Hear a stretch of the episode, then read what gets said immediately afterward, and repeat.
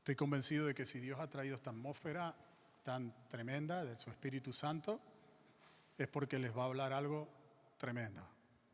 ¿Cuántos dicen amén? Gloria al Señor.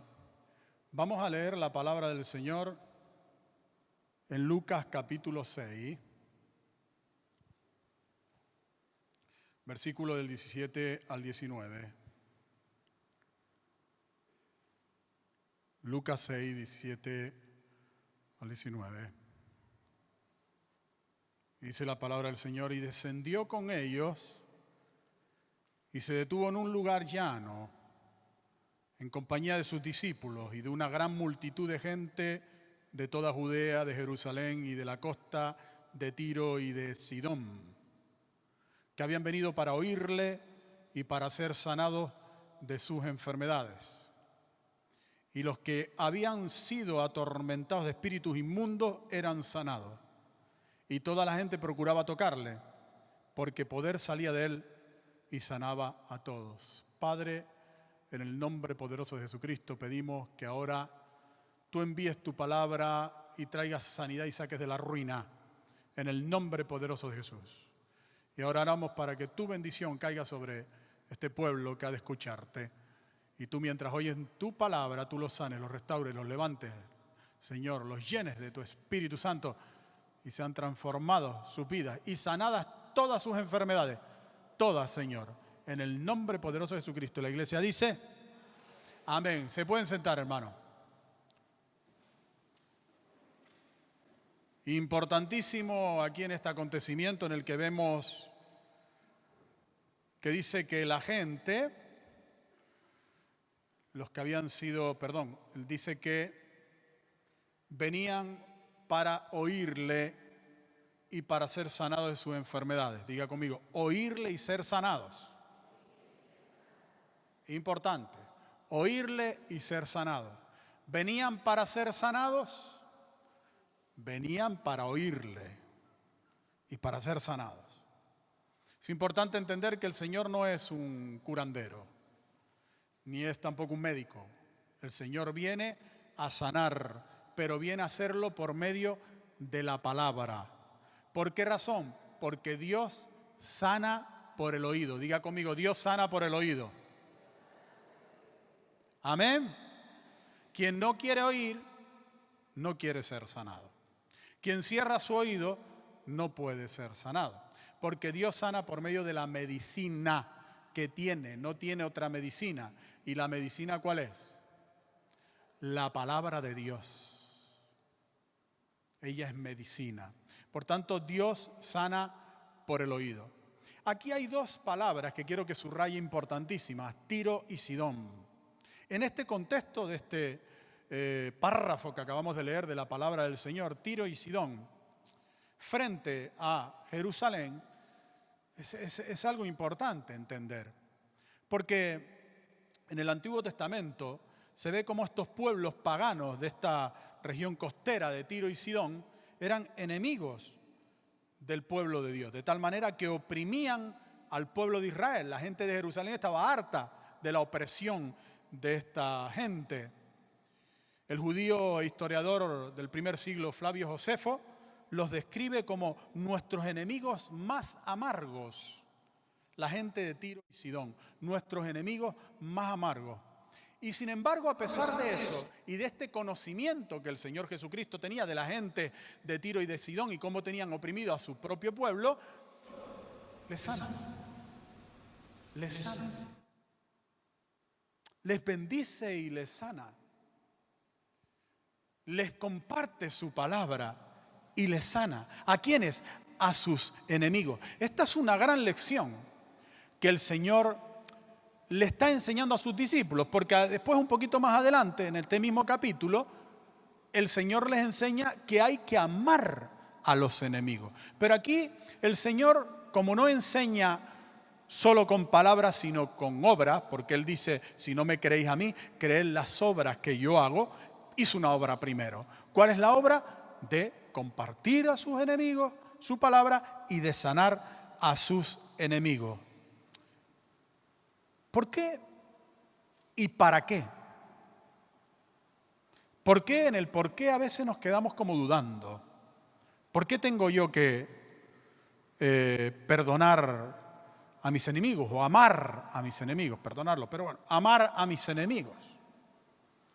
El por qué nos quedamos como, bueno, ¿por qué razón? Si ellos me están haciendo mal, si ellos están pues ultrajándome y persiguiéndome. ¿Por qué y para qué? Son dos preguntas importantes, porque a veces nosotros, el por qué nos dice que no, pero el para qué nos dice que sí, ¿verdad? Eh, ¿Por qué tengo que ir a ese lugar? No tengo que ir. ¿Para qué tengo? Hombre, para que recibas tal cosa. Ah, pues entonces sí voy. El por qué dice que no, el para qué dice que sí. Y en Mateo 5:45 el Señor usa un para qué. Pero un para qué que se convierte en un por qué. El para qué de que de por qué amar a nuestros enemigos. El Señor dice, para que seáis hijos de vuestro Padre que está en los cielos, que hace salir su sol sobre malos y buenos, que hace llover sobre justos e injustos. ¿Está claro el para qué? ¿Para qué tengo que amar a mis enemigos? Para ser un hijo de Dios. Para ser considerado por Dios su hijo. Considerado por Dios su hijo. ¿Y por qué tengo que amarle? Bueno, el por qué también está implícito aquí, que es por causa de Dios. ¿Por qué tengo que amar a mis enemigos? Por Dios. ¿Para qué tengo que amarlo? Para ser un hijo de Dios. Hay madres que por causa de las cosas tan malas que han hecho sus hijos, sobre todo esas madres, pues que tienen hijos que, han asesinado a alguien, que han hecho cosas así, pues a veces esas madres les cuesta conocer a sus hijos. Y cuando han hecho esos actos, han declarado, incluso por medios de comunicación, yo a este mi hijo no lo conozco, no lo conozco. Usted sabe que en los últimos tiempos o en los tiempos finales, en el juicio final, Dios hará una declaración semejante? Dios dice en Mateo 7:23, y entonces declararé, entonces declararé, nunca os conocí, apartados de mí, hacedores de maldad. No reconoce a esos hijos. ¿Por qué? Porque hacían maldad. En una ocasión, queridos hermanos, Jesús entra en un pueblo, pero ese pueblo no lo quiere recibir. Y entonces los discípulos, los discípulos, le dicen en Lucas 9:54, Señor, ¿quieres que mandemos que descienda fuego del cielo como hizo Elías y los consuma? Entonces, volviéndose a él, el Señor les reprendió diciendo, vosotros no sabéis de qué espíritu sois. Vosotros no sabéis de qué espíritu sois. Bueno, ¿Qué importa lo que pasemos en esta vida? ¿Qué importa que tengamos que perdonar a nuestros enemigos a los que nos hacen mal?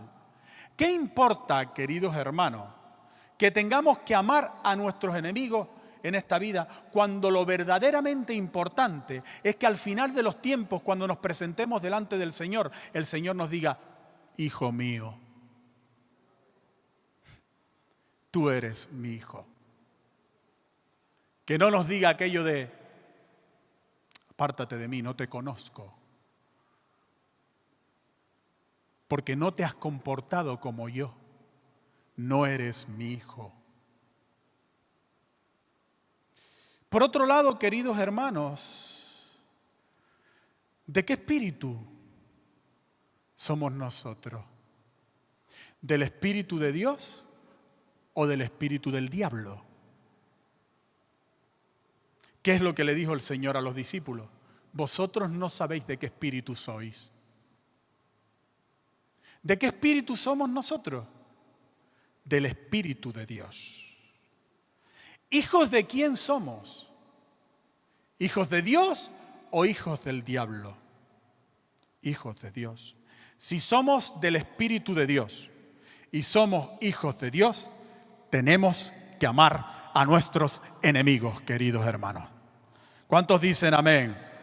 Sí que diga conmigo, por más que le cueste y le pese, si usted es un hijo de Dios, diga conmigo, amo a mis enemigos. Diga, amo a mis enemigos. Se lo voy a complicar más. Piense en sus enemigos en su enemiga, su enemigo. Piense en un momento y diga en voz alta, te amo. Qué poquitos te amo. ¿Cuántos hijos de Dios hay aquí? ¿Cuántos son del Espíritu de Dios? Piense en su enemigo y diga en voz alta, te amo. Dígalo más fuerte. Dígalo más fuerte. Me siento orgulloso de esta iglesia. Aquí no hay sino hijos de Dios y hijos del Espíritu de Dios. ¿Para qué habían venido aquella multitud a Jesús? Habían venido para oírle y para ser sanados de sus enfermedades. Para tener una vida bendecida y una vida sana, querido hermano, hay que cuidar los siete huecos de la cabeza. Los siete huecos de la cabeza. Los siete orificios de la cabeza. Los dos ojos, los dos orificios de la nariz, los dos oídos y la boca. Los dos ojos, los dos orificios de la nariz, los dos oídos y la boca. Porque estos siete huecos de nuestra cabeza no son siete huecos que tenemos ahí por casualidad. Estos siete huecos son la lámpara de nuestra vida. La lámpara de nuestra vida. Con estos huecos traemos luz o tinieblas a nuestra vida. Bendición o desgracia a nuestra vida. Jesús nos puso un ejemplo con el ojo. Él nos dijo en, Lucas 11:34, la lámpara del cuerpo es el ojo. Cuando tu ojo es bueno, también todo tu cuerpo está lleno de luz. Pero cuando tu ojo es maligno, también tu cuerpo está en tinieblas. Hay que cuidar esas siete lámparas de la vida o del cuerpo. Hay que cuidarla. Y no me refiero a que le echemos colirio a los ojos, ni usemos el bastoncito para limpiarnos las orejas, ni enjuague bucal, bucal. Me estoy refiriendo a otras cosas más importantes. Por ejemplo, los dos ojos, dejando de mirar lo malo y comenzar a fijar los ojos en lo bueno. Y esto de mirar lo malo, usted sabe que es malo, pero no se refiere solamente a eso, sino que comencemos a mirar lo bueno de las personas que tenemos a nuestro alrededor, lo bueno de las cosas que Dios nos ha dado, lo bueno de nuestro matrimonio, lo bueno de nuestra esposa, lo bueno de nuestros hijos, lo bueno de nuestro cónyuge, lo bueno que Dios nos ha dado, porque tenemos que tener un ojo bueno si queremos ver buenas cosas en nuestra vida.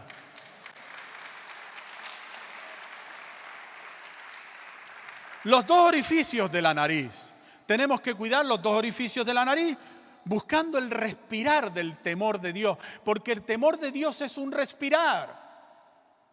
Es un respirar. ¿A qué olemos nosotros? Hay gente que no tiene ningún temor de Dios. Piensan que Dios les va a tratar igual que trata a los hombres con la misma justicia que trata a los hombres. La Biblia es clara con respecto a esto. Dura cosa es caer en manos del Dios vivo. Es mejor caer en manos de los hombres que caer en manos del Dios vivo.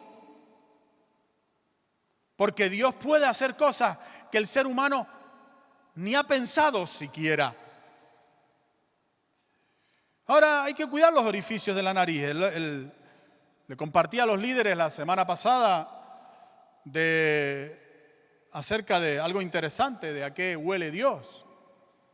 ¿A qué huele Dios? Porque hay un olfato espiritual y cuando uno entra en la presencia del Señor puede percibir ciertos olores, ¿verdad?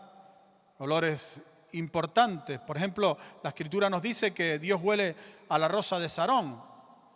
Esta rosa de Sarón no se refiere a la rosa, se refiere a la especie de las malvas, Hibiscus siriacus, y dice que huele a eso y al lirio de los valles, Cantares 2.1. A eso huele Dios. Ese es el perfume de Dios. Pero yo me preguntaba, ¿a qué olemos nosotros para Dios? ¿A qué olemos nosotros? Cuando Dios se acerca a nosotros a la altura de un olor, porque a esa altura es la, como nosotros tenemos que acercarnos a Dios. Dios tenemos que acercarnos al nivel del olor. Tú puedes tener una conversación con una persona a una distancia de dos metros, nivel oído. Pero si tú quieres un nivel olor, tú te tienes que acercar a una distancia que puedas oler la persona. Y Dios quiere acercarse a nosotros a esa distancia. Y luego si te quieres meter más en profundidad, el aliento de vida. ¿A qué cercanía tienes que tener con una persona para percibir su aliento? ¿A qué olemos nosotros? Cantares 4.11 dice, y el olor de sus vestidos como el olor del Líbano, que según Oseas 14.6 es como el olor del olivo. Para Dios olemos a olivo, a olivo. A eso olemos. Dios nos huele bien. ¿Cuántos dicen amén? Hay que cuidar los dos oídos, escuchando la palabra de Dios y dejando de escuchar la calumnia, la crítica, la murmuración. Porque la Biblia dice que quien escucha crítica escucha lepra, lepra daño para su vida. Y quien habla así también la boca hay que cuidarla, hablando la palabra de Dios, la verdad, dejar de hablar mentira, dejar de murmurar, dejar de herir y de dañar con la boca, hablando bendición, porque como enseña Hebreos 7:7, y como todos sabemos, el que bendice es más importante que el que recibe bendición. Diga conmigo, el que bendice es más importante que el que recibe bendición. Es más importante porque recibe más que el que recibe bendición. El que recibe bendición está solo para recibir bendición, recibe la bendición que recibe. Pero el que bendice recibe la bendición que se le quiere dar, más la bendición que produce la bendición que lanza por su boca. Por eso el que bendice recibe el doble, recibe mucho más. Bendigamos siempre todo lo que tenemos a nuestro alrededor, a la gente incluso, queridos hermanos, pidamos a Dios oración por nuestros enemigos en el nombre poderoso de Jesús, porque el que bendice es mayor que el que recibe bendición. Esto es un cambio de chip.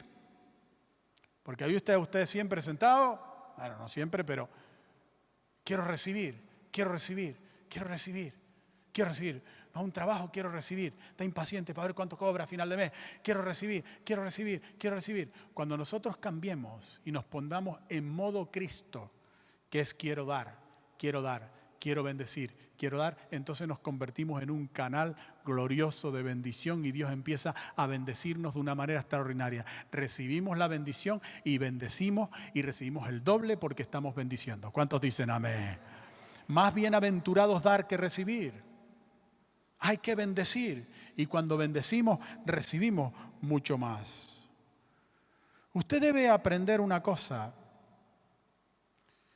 y es que el cerebro es como un juzgado como un juzgado en el que las siete lámparas, esta que les he mencionado, siete huecos de la cabeza, participan como abogados. Por eso dice el Señor en Mateo 12:37, porque por tus palabras serás juzgado y por tus palabras serás condenado. Dependiendo cómo mire, cómo oiga, cómo hable, dependiendo cómo mire, cómo oiga, cómo hable, será usted juzgado a favor o en contra por su mente, por su cabeza.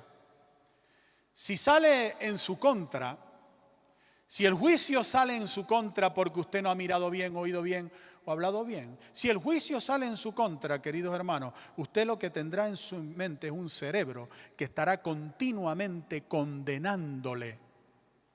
Una vida de condena permanente y constante. Pero si el juicio sale a su favor porque usted ha mirado bien, ha oído bien, usted ha olido bien, usted ha hablado bien, querido hermano, entonces el juicio sale a su favor y lo que va a tener es usted un cerebro, una mente que va a estar continuamente bendiciéndole. Hay quienes no pueden con el tribunal que tienen en su cabeza. horroroso. ¿Por qué? Porque sus ojos, sus oídos, su nariz, su boca no están siendo de bendición. Hay quienes dicen que les es difícil controlar estos elementos, oído, ojos, nariz y boca, pero mire querido hermano, esto es como montar en, en motocicleta o en bicicleta, es igual.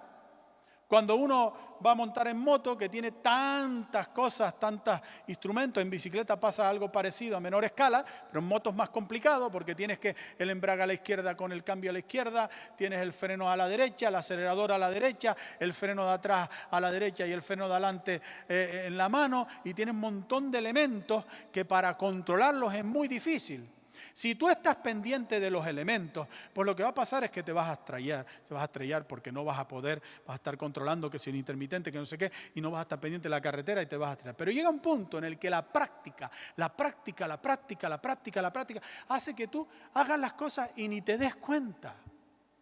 Ni te des cuenta cuando frenaste, cuando cambiaste. Yo tengo muchas veces que mirar en qué cambio voy en la moto porque, porque no sé ni en qué cambio, porque lo hago por inercia, todos por inercia frenas por inercia, se, se convierte en algo parte de tu vida. Querido hermano, si nosotros aprendemos a utilizar bien nuestros ojos, nuestros oídos, nuestro falto y nuestra boca, lo haremos por inercia y la bendición, querido hermano, empezará a fluir en nuestra vida de una manera extraordinaria.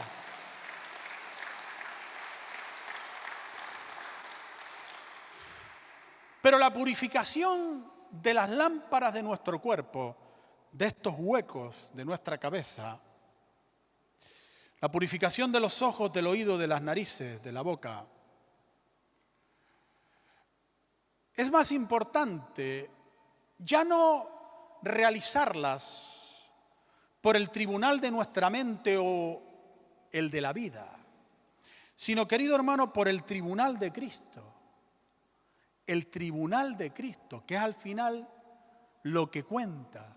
Porque esta vida, algunos de los que están aquí, les quedan 15 años, 20. Algunos un poco más o a lo mejor algunos un poco menos. Lo importante es que compareceremos todos ante el tribunal de Cristo. Y ante el tribunal de Cristo, por lo que hemos o seremos juzgados, es por lo que hemos oído, por lo que hemos visto, por lo que hemos olido, por lo que hemos hablado. También por nuestros hechos. Pero los hechos siempre están ligados a lo que vemos, a lo que oímos, a lo que olemos, a lo que hablamos. Siempre están ligados a eso. Son una consecuencia de lo que oímos, de lo que vemos, de lo que olemos, de lo que hablamos. Por tanto, seremos juzgados por estos elementos lámpara de nuestra cabeza, por estos huecos de nuestra cabeza. Segunda de Corintios 5:10 dice, porque es necesario que todos comparezcamos ante el tribunal de Cristo para que cada uno reciba según lo que haya hecho mientras estaba en el cuerpo, sea bueno o sea malo, según lo que haya hecho mientras estaba en el cuerpo. Mientras estaba en el cuerpo, ¿qué hiciste con los huecos de la cabeza? ¿Qué hiciste con tus orejas? ¿Las usaste nada más para ponerte las gafas bonitas? Que lo más bonito que tienes en tu oreja son las gafas. Todo lo demás está lleno de murmuración, de crítica, de tantas cosas. ¿Los ojos para qué? Para sostener las lentillas. ¿Para qué los ojos? ¿Para qué la nariz? ¿Tu olfato? ¿Para qué tu boca? Seremos juzgados mientras estábamos en el cuerpo. Y un día el apóstol Pablo fue apresado y eh, se presentó delante del gobernador de Judea, para que ustedes entiendan la magnitud de lo que les estoy hablando. Y se presenta delante del gobernador de Judea porque éste tenía interés en escucharle. Y empezó a escucharle durante varios días al gobernador de Judea, muy agradable, muy bien todo, todo muy bonito. Pero cuando de repente el Señor Jesucristo empieza a hablar del tribunal de Cristo y de que compareceremos ante el tribunal de Cristo, este hombre, dice Hechos 24, 25, que le dijo inmediatamente, ahora vete, pero cuando tenga oportunidad te llamaré. No lo volvió a llamar nunca más. Porque dice la palabra del Señor que se atemorizó de tal manera que no quiso escucharle más. El tribunal de Cristo.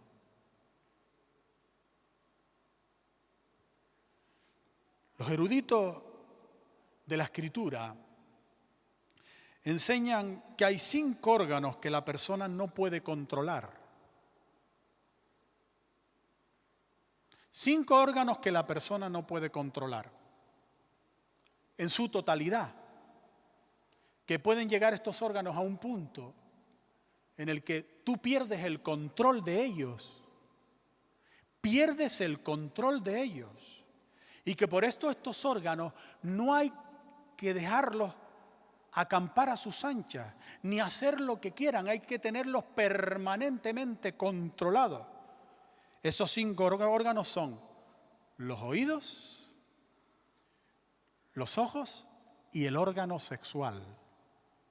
Los oídos, los ojos y el órgano sexual. Estos cinco órganos tienen capacidad de ejercer control sobre tu vida. De tal manera que llegas a un punto en el que no los puedes controlar. Llegas a un punto en el que estás con la oreja puesta, escuchando ciertas cosas y pierdes el control. De tal manera que no puedes decirle a tu oreja, deja de escuchar esto, porque la oreja llega a un punto en el que gobierna sobre ti. Y la oreja te va como arrastrando, arrastrando. Y tú intentas irte, pero no puedes. La oreja te puede. Y te pueden los ojos. Estás ahí con el mando, pero quieres cambiar porque hay una escena que no tiene que salir y tú quieres cambiar, pero, pero, pero no puedes. Y, y pueden los ojos sobre tu mano. Y del otro no vamos a hablar, del órgano sexual. Hay que tener mucho cuidado con estos cinco órganos porque cuando no los tienes bajo control, te arruinan la vida. La sanidad, por eso, entra por el oído. Y la bendición entra por el oído. Habían venido para oírle, dice, y para ser sanado de sus enfermedades. Habían venido para oírle y lo sanó porque si hubiesen venido para ser sanos, no los hubiese sanado. Todos los que fueron sanados en Cristo o habían oído de Cristo o, estaban escuchando al Señor mismo hablar y compartir.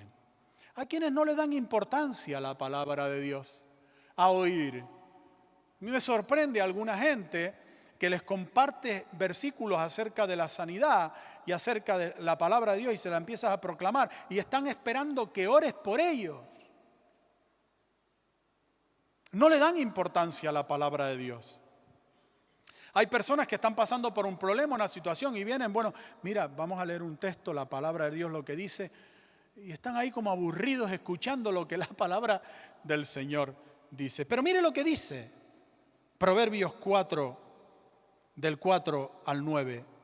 Retenga tu corazón mis razones, hablando de la palabra de Dios.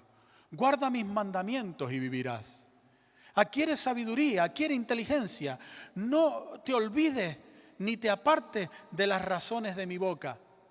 No te apartes de venir al culto, no te apartes de oír mi palabra, no te apartes de oír la palabra de Dios en la célula, no te apartes de leer la palabra de Dios todas las mañanas, no te apartes, no te apartes de las razones de mi boca no las dejes. Y ella te guardará. Ella te guardará. ¿Quién te guardará? Ella, la palabra de Dios. Ámala y te conservará. Sabiduría ante todo, adquiere sabiduría. Y sobre todas tus posesiones, sobre todas tus posesiones adquiere inteligencia. Por eso hay una parábola en la que el Señor compartió acerca de unos que fueron convocados a oír la palabra de Dios en las bodas y fueron convocados a escuchar al Señor y aquellos no quisieron venir porque uno había comprado una hacienda. Y no quisieron venir porque por, por causa de las posesiones. Engrandécela y ella te engrandecerá. Ella te honrará, que es lo que todos buscamos. Honra, ser honrado, ser bendecido que honren nuestro trabajo, que honren nuestra vida, que honren nuestro esfuerzo, que nos honren engrandécela y ella te honrará. Engrandécela y ella te engrandecerá. Ella te honrará cuando tú la hayas abrazado. Adorno de gracia dará tu cabeza, corona de hermosura te entregará. ¿Cuántos dicen amén? En 1892, un joven de una universidad de ciencia se sienta en el tren frente a una persona mayor. Y este joven estaba leyendo un libro de ciencia, mientras la persona mayor estaba leyendo la Biblia. Y este joven le dijo a la persona mayor, pero oiga, caballero, eso es la Biblia, sí, sí es la Biblia, la palabra de Dios. ¿Y usted cree que eso es la palabra de Dios?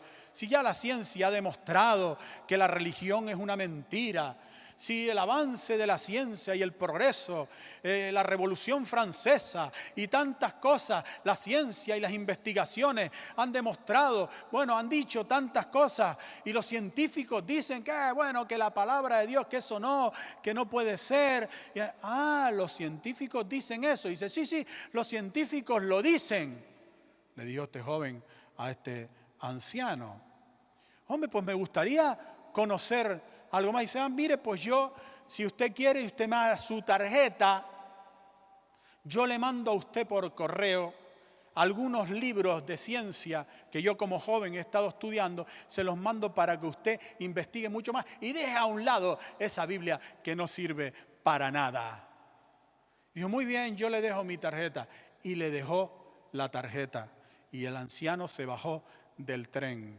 Cuando el muchacho miró la tarjeta, la tarjeta decía esto, profesor doctor Luis Pasteur, director general del Instituto de Investigación y Ciencia de la Universidad Nacional de Francia. Era Luis Pasteur el que estaba leyendo la Biblia frente a ese joven. Honre usted, y esto es un hecho verídico, honre usted la palabra de Dios. Démosle un aplauso a la palabra de Dios.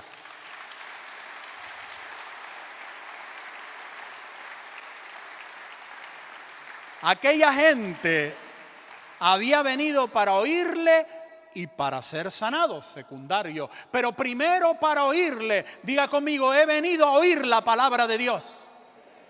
Dígalo más fuerte. Porque el poder de Dios, hermano, está en su palabra. Y porque Dios sana, bendice, libera y hace todas las cosas por el oído. Nosotros tenemos que entender que Jesús es el verbo hecho carne. Es decir, la palabra de Dios hecha carne. Juan 1.1 dice, y en el principio era el verbo, y el verbo era con Dios. Y el verbo era Dios. Este era en el principio con Dios. Todas las cosas por Él fueron hechas, y sin Él nada de lo que ha sido hecho fue hecho. Sin la palabra de Dios que es el verbo, sin Jesús que es el verbo, Nada de lo que se ha hecho puede ser hecho. Nada es hecho sin que Jesús ordene que se haga, sin que la palabra de Dios ordene que se haga. Y Juan 1.14 dice, y aquel verbo fue hecho carne y habitó entre nosotros y vimos su gloria, gloria como del unigénito del Padre, lleno de gracia y de verdad. Lo que la gente tocaba cuando tocaban a Jesús, lo que la gente tocaba era la palabra de Dios. Porque Jesús en sí mismo es el verbo hecho carne, es la palabra de Dios. ¿Qué tenemos que tocar hoy? ¿Dónde está Jesús entre nosotros? En su palabra. Cada vez que la oímos, cada vez que nosotros recibimos su palabra en nuestro corazón, estamos tocando al verbo divino, estamos tocando a Jesús de Nazaret, hermano mío. La palabra de Dios nunca vuelve vacía.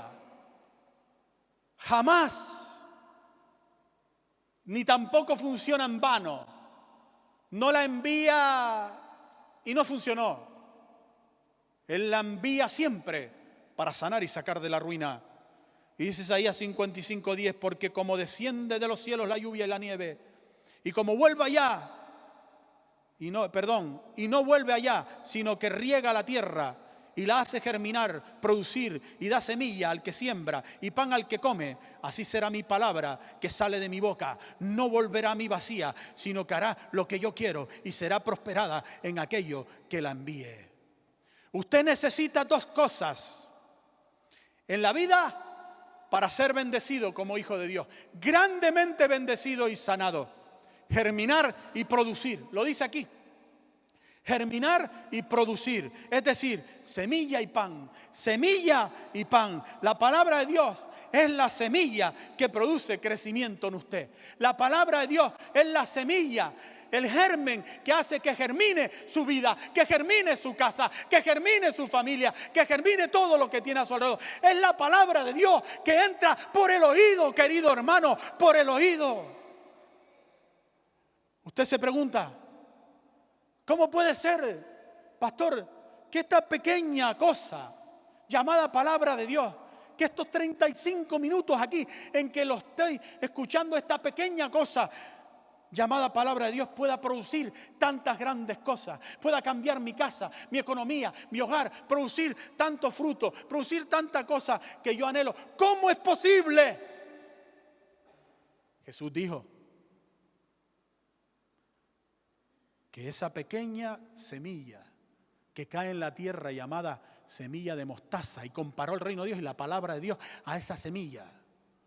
Cuando se la riega con la lluvia o con la nieve, puede convertirse en un árbol de 2,5 metros de altura, querido hermano. Esa simple palabra, sencilla palabra que tú estás escuchando, puede transformar por completo tu hogar, tu familia y llevarla de, una diminuta, diminuta, que es como, como menos que un gramo, un gramo de, arroz, de un grano de arroz, imagínense, a convertirse en algo de 2,5 metros de altura. Una dimensión asombrosa, multiplicado por mil. Así es el poder de la palabra de Dios. La palabra de Dios comparada a la lluvia y a la nieve, que son dos elementos que provee lo que necesita la tierra para dar fruto. ¿Sabe cuál es esa tierra de la semilla de la palabra de Dios? ¿Sabe cuál es esa tierra, querido hermano, que hace que germine su vida? ¿Sabe cuál es esa tierra en la que Dios planta la semilla que hace que su vida sea transformada? Su alma. Su alma es su tierra es la tierra de la semilla. Es el lugar donde Dios quiere poner su semilla, regarla con su lluvia y su agua, su palabra, y hacerla producir y germinar. ¿Por qué, hermano? Porque como está tu alma, está tu vida.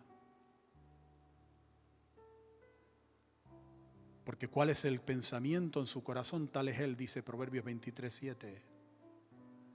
Nuestra prosperidad en las cosas y nuestra salud depende de la prosperidad de nuestra alma, de nuestra tierra interior. Tercera de Juan 2.2, amado, yo deseo que seas prosperado en todas las cosas y que tengas salud así como prospera tu alma. Cosas, mundo físico, material, salud, el cuerpo. Su palabra sembrada en nuestra alma, sana nuestro cuerpo y prospera nuestra vida. ¿De dónde vienen sus problemas? ¿Usted cree que sus problemas vienen de afuera? Si usted cree que sus problemas matrimoniales vienen de afuera, ¿por qué al cambiarse de mujer continúan? Si usted cree que sus problemas vienen de afuera, ¿por qué al cambiarse de país siguen los problemas? ¿Por qué si el problema viene de su trabajo, por qué al cambiarse de trabajo continúan los problemas? Porque sus problemas no vienen de afuera vienen de adentro.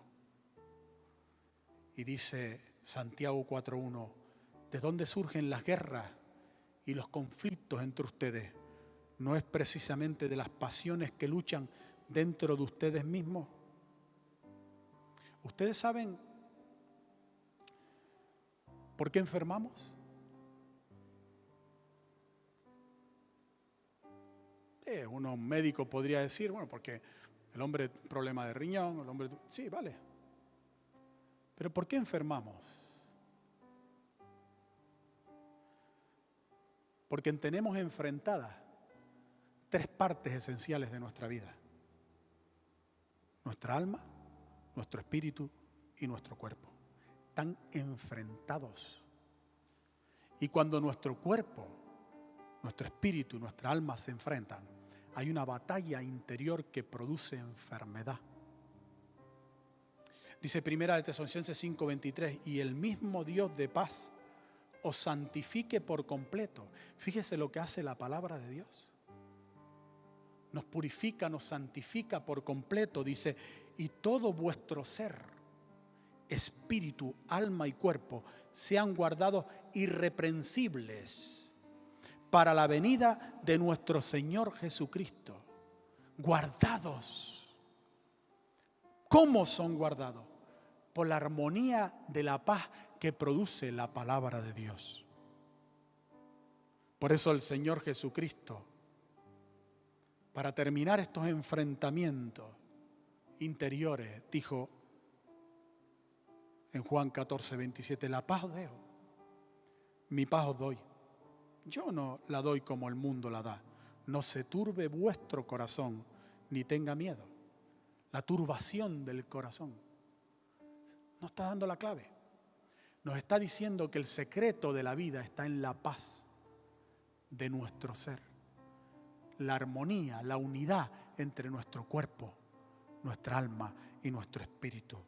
¿Cómo se logra esto? Guiados por el espíritu para ganar nuestra alma y someter nuestro cuerpo. A esto nos enseña la palabra de Dios. Y cuando hacemos esto, hermanos, somos sanados. ¿Por qué? Porque Él envía su palabra y nos sana y nos libra de la ruina, dice Salmo 107. Y porque también aquel centurión le dijo al Señor claramente y el Señor respondió que era así. No soy digno de que entres bajo mi techo. Solamente di la palabra y mi criado sanará. Di la palabra. Señor, dime la palabra. Dime la palabra y mi hogar se restaurará. Dime la palabra y mi matrimonio se restaurará. Dime la palabra y entrará por mi oído. Sanará mi alma, mi tierra y mi economía se sanará, mi vida se sanará. Dime la palabra y entrará en mi alma, creará armonía y mi cuerpo se sanará de todas las enfermedades. Señor, dime la palabra. He aquí, mi oído está atento a tu palabra, porque oyendo tu palabra yo soy bendecido y sano, querido Señor. Puestos de pie, queridos hermanos.